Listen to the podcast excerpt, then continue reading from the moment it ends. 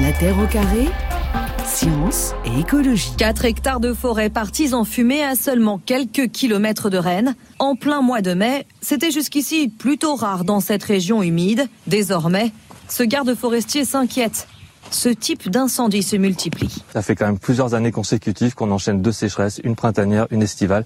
Et pour la végétation, c'est très très dur. Ce qui est inhabituel, c'est qu'effectivement, le changement climatique est vraiment perceptible de plus en plus. Hein.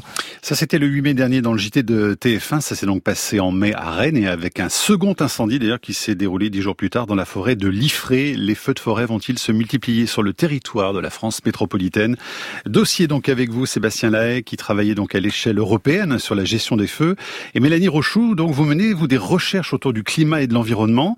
Vous les réalisez donc ces recherches dans un centre de quel scientifique. Comment est-ce que vous travaillez exactement sur la question des feux alors?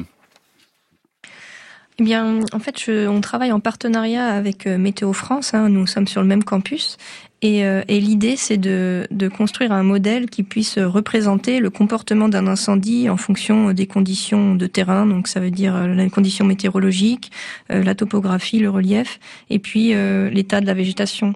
Euh, et à partir de tous ces ingrédients, c'est autant de paramètres d'entrée en fait pour un modèle qui va qui va donner euh, quelle est le, la dynamique d'un incendie, comment il peut accélérer, dans quelle zone il va aller plus vite, et qu'est-ce qui va, quels effets vont faire que à un moment il peut devenir euh, atteindre des vitesses de propagation élevées et, devenir difficilement contrôlable. Et notamment une des choses qu'on regarde, c'est comment le feu peut créer sa propre météo, c'est-à-dire en comme il y a des fortes, ça dégage beaucoup de chaleur un feu, eh bien, il va, il peut modifier euh, les conditions de vent locales et en fait, ce vent ensuite euh, euh, va lui-même comment dire accélérer peut accélérer le feu et donc ce vent induit par le feu peut avoir une rétroaction sur le feu et ainsi le feu peut créer sa propre météo qui va et, devenir difficilement contrôlable. Et donc, on essaie de passer des chiffres à la moulinette en fait, hein, ça. Pour pouvoir représenter le comportement d'un feu. Donc vous passez des chiffres à la moulinette, c'est ça, pour essayer d'établir les, les différents scénarios de propagation des feux? Exactement. On, essaie de, de bah, déjà euh, accéder à des bases de données hein, pour avoir toute la, la, description la plus fine possible euh, du, du, terrain. Et, euh, et ensuite, oui, c'est un ensemble de chiffres en fait qui rentrent dans des équations mathématiques derrière qui sont intégrées par ordinateur. Et à partir de ça, on peut faire des diagnostics pour voir quelle est la probabilité que telle zone soit touchée. Parce qu'on essaie aussi de prendre en compte les incertitudes parce que bien sûr, toutes les données qu'on ah, alors une petite coupure euh, avec Toulouse. Ben, on va passer à Sébastien Lahaye qui lui nous entend euh, d'Aix-en-Provence, le temps de retrouver Mélanie Rochou. Euh, chaque année, Sébastien Lahaye, des, feux de forêt spectaculaires sont observés hein, dans plusieurs régions du monde. Ces derniers jours, ce sont des, zones de Sibérie qui ont connu donc de terribles incendies. On entend maintenant depuis quelques années ce terme de méga-feu. Est-ce que ce terme qui concerne donc la, la Sibérie, l'Australie ou la Californie, est-ce que ce terme pourrait un jour être utilisé en France? Oui, alors euh, on a on a déjà des feux euh, qui répondent à cette à cette définition. Hein. Le feu euh, qu'on a eu dans le Var l'année dernière en est un exemple. Bon, ceci étant, il faut quand même rester euh, conscient que ces feux extrêmes qui vont concerner la France de plus en plus, pour le moment, c'est quelque chose qui va concerner des départements tels que le Var, éventuellement la Corse, enfin vraiment la, la zone méditerranéenne, et, et je dirais même une, une frange assez réduite de la zone méditerranéenne. Euh, sur le, le, reste de la France. Et pour revenir au, au sujet euh, général de l'émission, euh, on n'attend pas de, de, de comportement de feu extrême, ainsi que de comportement de feu qui modifie leur, qui modifie la météo. Ça, c'est propre vraiment au feu extrême. Mmh. Euh, c'est pas à ça qu'il faut s'attendre dans les dans, dans les 90% du territoire euh, métropolitain qui ne sont pas méditerranéens. Alors, sauf que des incendies comme à, Rennes, on entendait le, le sujet tout à l'heure, au mois de mai, est-ce que c'est quelque chose qui euh, vous interpelle beaucoup? Oui, alors euh, il est un peu tôt pour dire que euh, on a vraiment une augmentation de ces feux dans, dans ces territoires non méditerranéens. Il y a une étude très très précise de l'INRAE euh, Avignon. Il y a une équipe qui travaille vraiment sur ce sujet et, et qui a vraiment établi que, euh, encore une fois, il faut distinguer deux zones. La, la, zone méditerranéenne, on a, on a vraiment des certitudes. Euh, le risque va vraiment augmenter. On peut décrire comment il va, il va augmenter dans les dans les décennies qui viennent. On a des projections jusqu'à la fin du siècle en fonction des, des modèles euh, météo. À cause de quoi, pardon Il va augmenter à cause de l'augmentation des températures, à cause de, de la végétation. quel est le critère principal? Oui, alors en effet, euh, on aurait dû commencer par là. Un incendie, c'est un cocktail de plusieurs choses. C'est la météo, d'une part, qui est un facteur déterminant, la végétation et son état, et le type de végétation, et puis il y a les facteurs humains qui rentrent en compte. Et là, ce qu'on sait, c'est que évidemment, sur la, ce qui va évoluer, c'est la météo, bien entendu. Euh, et puis, on, on, en reparlera tout à l'heure, la capacité de la végétation à s'adapter aussi. Mais c'est la météo. En, effet, ce qu'on sait, c'est que euh, en zone méditerranéenne, la saison va être plus longue. Aujourd'hui, la, la saison vraiment critique, c'est en moyenne un mois et demi à deux mois. Euh, ça va s'étendre et selon les modèles météo, on pourrait atteindre six mois à la fin du siècle si on est sur une trajectoire de réchauffement climatique qui, qui est pas euh, pas jugulée. Euh, on va avoir donc ces épisodes plus violents, feux extrêmes, hein, notamment les jours où on a une conjonction de départ de feu qui font que les sapeurs-pompiers ne, ben, arrêtent un feu, puis deux, puis dix, et puis le vingtième ou le cinquantième échappe, et, et, on a on a ces feux extrêmes qui sont susceptibles de, de, de se produire. Et puis la zone va, va s'étendre aussi, c'est-à-dire que des départements tels que l'Ardèche, la Lozère ou, ou, le sud des Alpes, qui aujourd'hui sont un peu en limite de cette zone méditerranéenne, euh, vont être de plus en plus concernés par ces par ces incendies. Donc là, on a on a vraiment des certitudes sur euh, ce qui va se passer, et, et on sait qu'on atteint vraiment les limites sur cette zone méditerranéenne. Sur le reste de la France, un peu différent. Ouais, Mélanie Rochon vous a retrouvé, je crois. Euh, Qu'est-ce qui compte finalement quand on modélise comme vous euh, tous ces incendies? C'est précisément la, la, météo ou le climat? Comment est-ce qu'on rentre tous ces paramètres? Alors il faut distinguer les échelles en fait parce que quand on dans les recherches que je fais, on s'intéresse à l'événement et là c'est vraiment les conditions météorologiques du jour J qui comptent. C'est cela qu'on prend en compte. Après, quand on fait des études au niveau euh, climatique, bien en fait, c'est pas les mêmes outils. Euh, on a plutôt des indices en fait de, danger qui, qui sont une représentation statistique un petit peu de comment euh, le, comment le danger incendie va évoluer en fonction de la sécheresse de la végétation. Alors, on considère différentes teneurs en humidité du combustible suivant la profondeur. Enfin, est-ce qu'il est en surface, la litière, ou est-ce qu'on regarde la canopée ou, ou dans le sol. Et puis euh, aussi, on va essayer d'évaluer quelle est la vitesse potentielle que pourrait prendre le feu si ça se déclenchait. Et tout ça mis ensemble, ça nous permet d'avoir un indice en fait de danger et avec un qui va est évalué de voilà faible à, à extrême.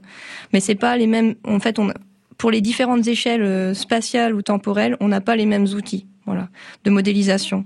Bah, parce que euh, faire tourner un, un, modèle pour euh, représenter un incendie à l'échelle d'un événement, ça veut dire avoir des résolutions de l'ordre euh, métrique, décamétrique, mm-hmm. enfin voilà, 10 mètres, 100 mètres. mais on peut pas se permettre de faire cette analyse à l'échelle de la France pour des plusieurs décennies. Donc on n'a pas, voilà, on, on, adapte les outils en fonction de, des, des ressources de calcul et des, et des échelles qu'on a, qui sont en jeu.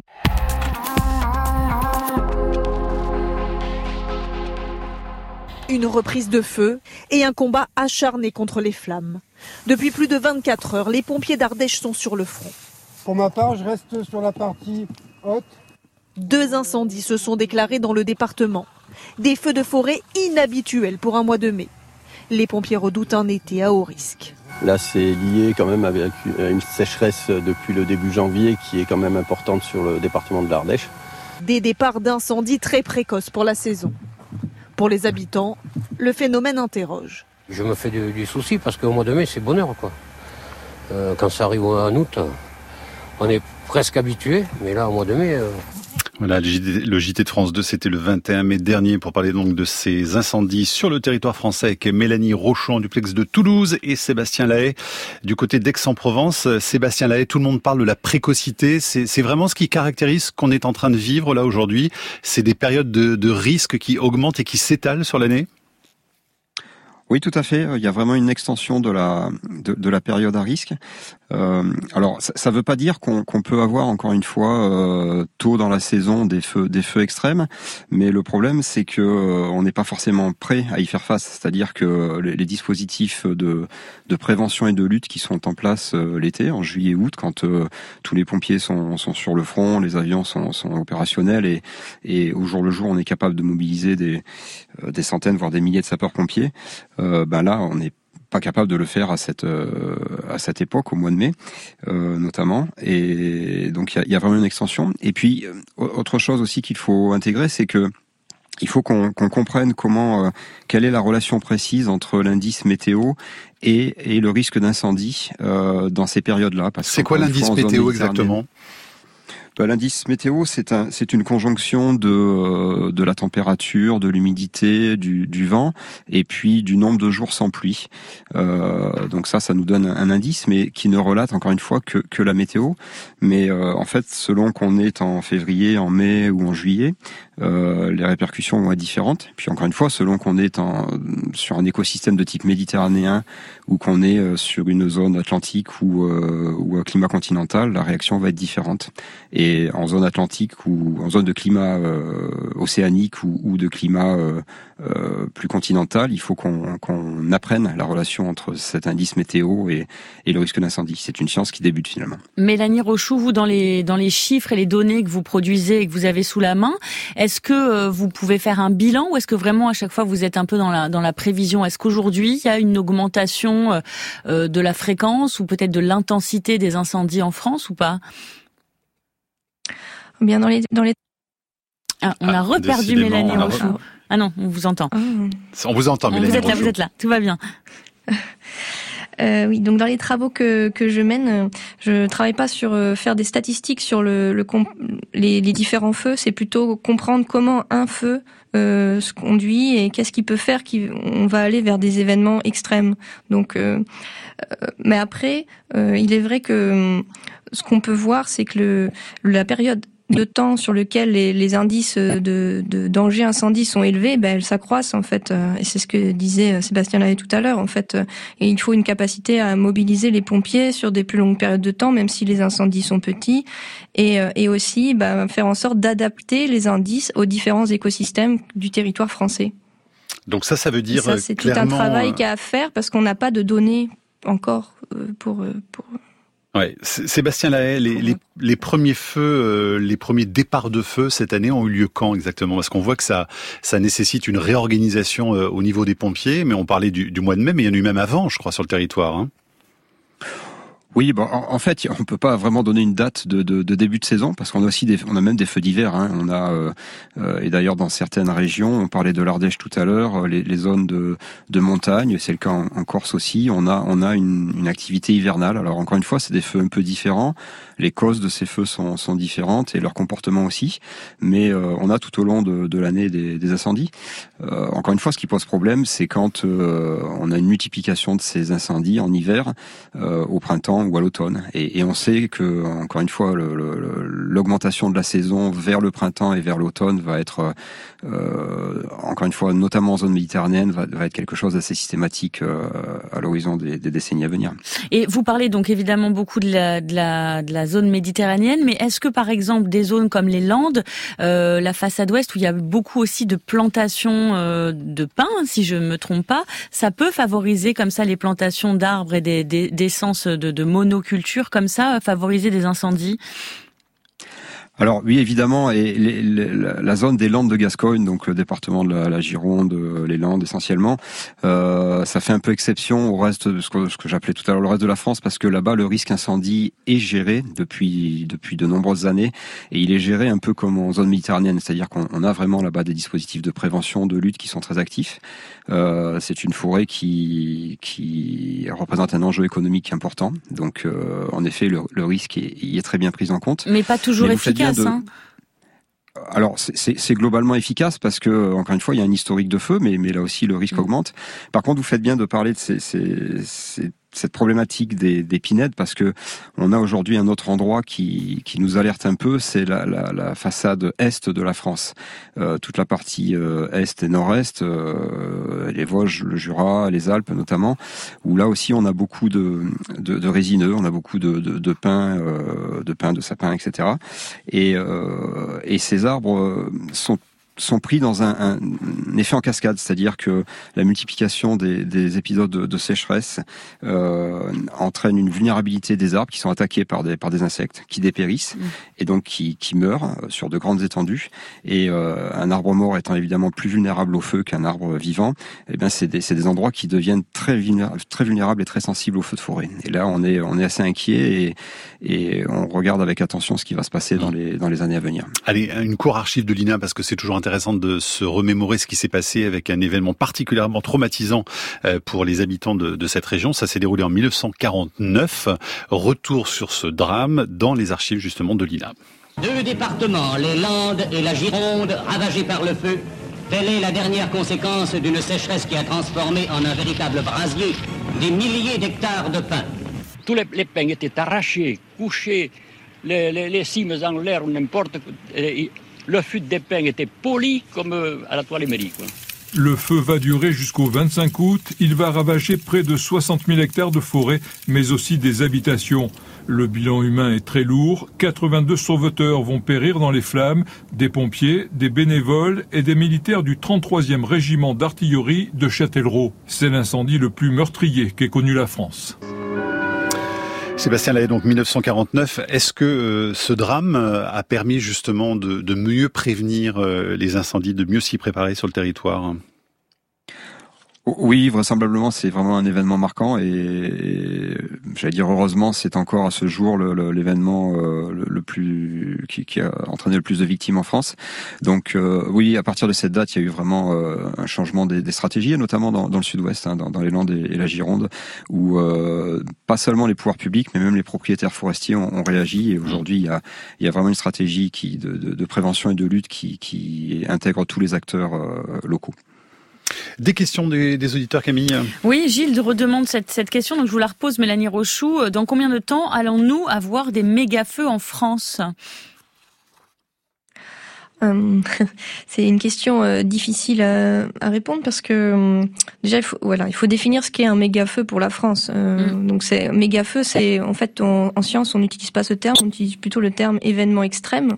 Donc en fait, c'est euh, ça veut dire dans quel euh, quand est-ce qu'on va avoir des feux qui auront des vitesses de propagation euh, très élevées, des intensités très fortes, possiblement avec des sautes de feu qui les sautes de feu, c'est le fait qu'il y ait des braises qui soient projetées euh, à, l'extérieur du feu principal, du foyer principal, et qui peut déclencher un autre feu. Euh, donc en fait, la question c'est quand est-ce qu'on va avoir ces, ce cocktail de, de, phénomènes qui font que le feu devient extrême? Alors euh, c'est pour en fait, c'est des questions d'objets de recherche. Hein. On sait, euh, on sait que dans la zone méditerranéenne, bah, typiquement à Gonfaron l'été dernier, il y a eu des sautes de feu, il y a eu des vitesses de propagation très élevées. Donc ça, c'est déjà un événement qui sort de la norme pour la France. Euh, et donc ce genre d'événement peut être amené à, à, revenir, quoi, parce que bah, finalement, c'est tellement euh, rapide, intense, que les pompiers n'ont pas la capacité de supprimer, enfin de contrôler ce feu. Et donc mm. il faut des, un changement de, de situation météorologique pour que ça, ça facilite euh, la lutte incendie.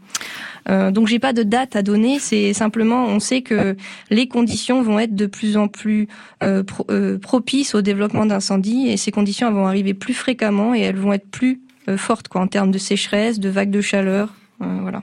Autre question sur franceinter.fr pour vous, Sébastien Lahaye. Quentin euh, demande de rappeler les, les causes d'un départ de feu en dehors d'un mégot mal éteint, par exemple les causes sont multiples, elles sont, euh, elles sont humaines. Hein, dans, dans l'immense majorité des cas, euh, en France, les, les feux d'origine naturelle, c'est-à-dire liés à la foudre, sont tout à fait anecdotiques. Donc, euh, alors en effet, l'imprudence est, une des causes principales. Il y a la malveillance également aussi, mais l'imprudence, le mégot de cigarette est un événement assez, fréquent. Y compris celui qu'on hein, jette par-dessus la, la, fenêtre de sa voiture quand on est sur l'autoroute, par exemple. Oui, oui, tout à fait. Mm. Alors euh, là encore, faut, faut distinguer les choses. Euh, quand on est en zone humide, il y a peu de chances que, que ça mette un, feu, mais en zone méditerranéenne, c'est très très fréquent et, et il suffit de voir le nombre de départs de feu qu'on a en pleine journée en bordure d'autoroute dans certains secteurs des Bouches-du-Rhône ou du, du Var pour se rendre compte que ça ne peut être que des mégots de cigarettes.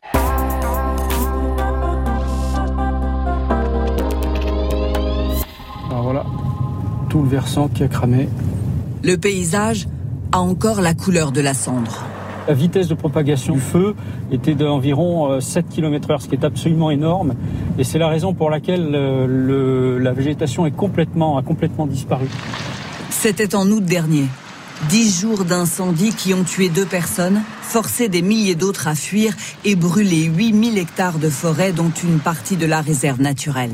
Huit mois plus tard, cet expert de l'ONF étudie comment la nature se régénère. Alors on voit certains chênes qui ont totalement brûlé et on voit euh, les premières tiges qui s'installent et qui vont se développer très vite. Sujet dans le JTT, fin le 14 avril dernier autour du massif des morts avec Bruno Tessier du Cross, expert euh, ONF. Nos invités pour parler donc des, des feux de forêt en France, Mélanie Rochou à Toulouse et Sébastien Lahaye euh, à Aix-en-Provence. Sébastien Lahaye, justement, euh, combien de temps faut-il à la forêt pour qu'elle puisse se reconstituer si évidemment d'autres incendies ne viennent pas la ravager à nouveau? C'est très variable. Euh, alors en effet, euh, il y a des espèces qui sont très résilientes et qui, qui repartent très vite. Le, euh, par exemple, le chêne liège qui est présent dans le, dans le Var sur le tracé de cet incendie est, mhm. est un arbre qui se régénère très vite. Euh, pour d'autres végétations, c'est beaucoup plus compliqué, et, et, notamment les végétations qui ne sont pas adaptées au feu, parce que le feu fait partie de l'écosystème, mais, mais pas partout. Et, euh, et, et là aussi, c'est un sujet d'étude, mais une, une, forêt non méditerranéenne qui est qui, qui est exposée à un, un flux thermique important, donc qui brûle, où les arbres brûlent complètement, euh, va, mettre euh, vraisemblablement des, décennies, euh, plusieurs décennies avant de, se remettre. Mélanie Rochaud, vous donc qui faites de la modélisation, que montrent les, cartes concernant la, sécheresse sur le, territoire français, avec les, les risques évidemment qu'on essaie d'évaluer? Je crois qu'il y a beaucoup de surprises parce que finalement c'est pas forcément le sud le plus concerné. Hein. Bah, c'est vrai que en ce moment, on a un déficit de pluie euh, important euh, sur toute la France, hein, de, de l'ordre de 20%. Mais après, si on regarde par région, bah, la sécheresse, elle est très marquée euh, dans le Grand Est, le nord de la Nouvelle-Aquitaine, la Bretagne, la Corse, mais c'est par exemple pas le Sud-Ouest. Mhm. Donc il y a des zones qui sont sujettes à des fortes sécheresses et c'est un des facteurs qui peut qui peut induire, aider à la propagation des feux. Ouais. Camille, les messages des auditeurs. Ouais, Frédéric voudrait savoir les gestes essentiels pour se prémunir au maximum des risques d'incendie et il ajoute euh, Sébastien Lahaye si les, les pratiques, les obligations d'entretien des terrains euh, qui ont cours dans le sud doivent euh, devenir la règle au, nord du au nord du Rhône, au nord de la Loire, on va plutôt dire d'ailleurs. Alors c'est une très bonne question parce que c'est un phénomène qu'on n'a pas encore abordé jusqu'à maintenant. Le troisième facteur, au-delà de la météo et, et, de la végétation, c'est le facteur humain. Et en effet, la prévention est la clé. Alors, euh, encore une fois, il faut distinguer deux, deux endroits. En zone méditerranéenne, euh, les, les sapeurs-pompiers ayant atteint les limites, on ne pourra pas faire mieux en termes de lutte. Mm. Il faut vraiment qu'on intensifie au maximum la, la prévention et donc qu'on généralise. Mais du coup, les, les, les conseils que vous pouvez donner vraiment aux particuliers, là en l'occurrence, qui nous entendent, c'est faut rappeler à chaque fois les règles de base. Mais est-ce que vous pouvez faire une petite liste comme ça rapidement? Alors, euh, la, la, la, consigne numéro un en zone méditerranéenne, c'est de, de, faire ses obligations légales de débroussaillement, c'est-à-dire qu'on on enlève toute la broussaille euh, autour de son domicile, autour des routes, etc. Euh, et puis après, il faut vraiment qu'on travaille sur la, la, préparation. Il faut que les gens soient prêts à faire face à un incendie. C'est quelque chose de tout à fait surprenant. Il faut et, les bons les bons réflexes, c'est de ne pas prendre sa voiture, de s'enfermer dans sa dans sa maison si on est si on est sur une maison en dur, euh, de calfeutrer les portes, les fenêtres, de ne pas bouger, d'attendre les secours et de se dire qu'on secours vont peut-être pas venir tout de suite. Euh, voilà, donc il y a, y a, vraiment un, un, gros travail de sensibilisation et de préparation de la population et des touristes, parce que c'est aussi une zone qui accueille beaucoup de touristes, y compris étrangers, donc ils ne sont absolument pas euh, avertis et prêts à, à, faire face à ces incendies. Mélanie Rochaud, faut travailler sur une culture de l'incendie dans notre pays, euh, parce que là on parle beaucoup de la Méditerranée, mais finalement on voit que ça concerne quasiment toutes les régions aujourd'hui quand même. Hein bah, c'est sûr que dans les projections qu'on peut faire des indices de danger incendie, donc comme l'a dit Sébastien Lay tout à l'heure, euh, là c'est la zone méditerranéenne quand même qui va avoir une aggravation du risque avec peu d'incertitude, mais après il y a des nouvelles zones qui, qui émergent en fait dans les projections climatiques. Donc ça pourrait être le nord-ouest de la France, donc nord Nouvelle-Aquitaine, Pays de la Loire, mmh. une partie du centre Val de Loire. Bon dans ce cas-là il y a beaucoup d'incertitudes, donc on a besoin de travailler encore au niveau des, des modélisations pour rendre plus robustes ces projections. Mais dans tous les cas, je pense que c'est important aujourd'hui qu'on développe cette culture du risque et aussi que les gens soient vigilants dans le comportement. Imaginer qu'un feu puisse se produire dans, sa dans sa région, c'est quelque chose déjà de sur lequel il faut travailler quoi pour euh, pour que bah voilà quand il s'agit de faire un barbecue, d'allumer un, feu de camp dans un bivouac, qu'on sache est-ce qu'il faut le faire ou pas le faire quoi selon les conditions Sébastien Lahaye, vous qui avez travaillé en Australie, est-ce que les, les, stratégies qui sont développées dans, dans ce pays hein, pour lutter contre, alors là-bas les, les méga-feux, peuvent s'adapter euh, à notre territoire? Et, Il y a un complément Et justement, hein. Johan demande euh, si ce pourrait être une idée de collaborer avec les aborigènes euh, australiens qui connaissent des, des techniques ancestrales de gestion du feu. Oui, alors euh, tout à fait, hein, s'inspirer de ce qui se passe dans les régions qui sont plus avancées que nous en termes de, de, de risque, parce que euh, le réchauffement climatique les a frappés plus tôt, puis pour différentes raisons. Donc euh, l'Australie, on pourrait citer la Californie, l'Afrique du Sud, etc. C'est ce qu'on fait aujourd'hui d'ailleurs. Hein, on s'inspire vraiment de ce qu'ils font. Donc, est-ce que leur stratégie de défense, on peut les répliquer? Oui, notamment sur la façon dont on, on sensibilise, on informe mieux la population. C'est un tournant qui est en train de se produire en Europe et en France. Hein. ces dernières ces dernières décennies, on avait un peu désapproprié les citoyens du risque en disant vous inquiétez pas, les pompiers vont, s'en occuper. Aujourd'hui, on a compris qu'il fallait que les gens se réapproprient le risque. Les aborigènes, alors certes c'est un exemple, mais euh, c'est un exemple qui s'applique bien à l'Australie. Hein. Les aborigènes euh, étaient installés là-bas pendant 40 000 ans. L'histoire européenne est un peu différente et euh, les, pratiques, notamment de l'emploi du feu, sont, assez différentes.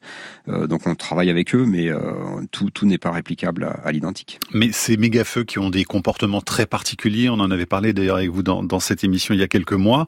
Est-ce que véritablement la façon de lutter contre ces méga-feux, ça peut nous servir aussi en France? Les, les, les techniques sont pas tout à fait les mêmes, j'imagine, non? Puisque le comportement du feu en lui-même n'est pas similaire. Ah, alors, les techniques de lutte sont pas tout à fait les mêmes, les stratégies de lutte sont pas tout à fait les mêmes. Néanmoins, lorsqu'on est face à ces feux extrêmes, hein, ce, ce, que, que, que Mélanie décrivait tout à l'heure comme étant ceux qui interagissent avec l'atmosphère, qui créent ces, ces méga panaches de fumée qu'on appelle des pyrocumulonimbus, etc.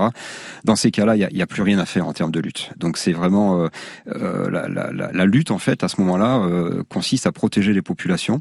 Et, euh, et, et, là, oui, on peut tout à fait s'inspirer de, de, de, ce qui est fait en Australie. Et s'agit encore une fois d'interagir euh, en temps réel avec la population. C'est pas simple, mais euh, c'est des choses que, que les services de, de, secours en France et l'État sont en train sont en train de développer. Mélanie Rochou, puisque vous étudiez les feux, euh, les incendies une fois qu'ils ont eu lieu, est-ce que ces dernières années, vous avez noté des similitudes entre certains incendies qui sont pas au même endroit et qui n'avaient, qui n'étaient pas notables justement précédemment? Mmh. bah, des dans ce qui c'est pas c'est pas simple de faire des analogies parce que finalement même si on voit une multiplication des, des événements euh, important quoi d'incendie. Le, nombre d'événements extrêmes reste euh, un petit, un, petit quoi. Il y en a pas tant que ça, donc c'est difficile de faire des statistiques et des analogies. Euh, ce qui est clair, c'est que on, il y a pu avoir euh, un, tout un travail qui a été fait suite au feu du Portugal en 2017 où il y a 500 000 hectares qui ont brûlé pour essayer de, de, de définir ce qu'est un événement extrême, donc ce qu'on appelle communément dans le, la presse les méga feux.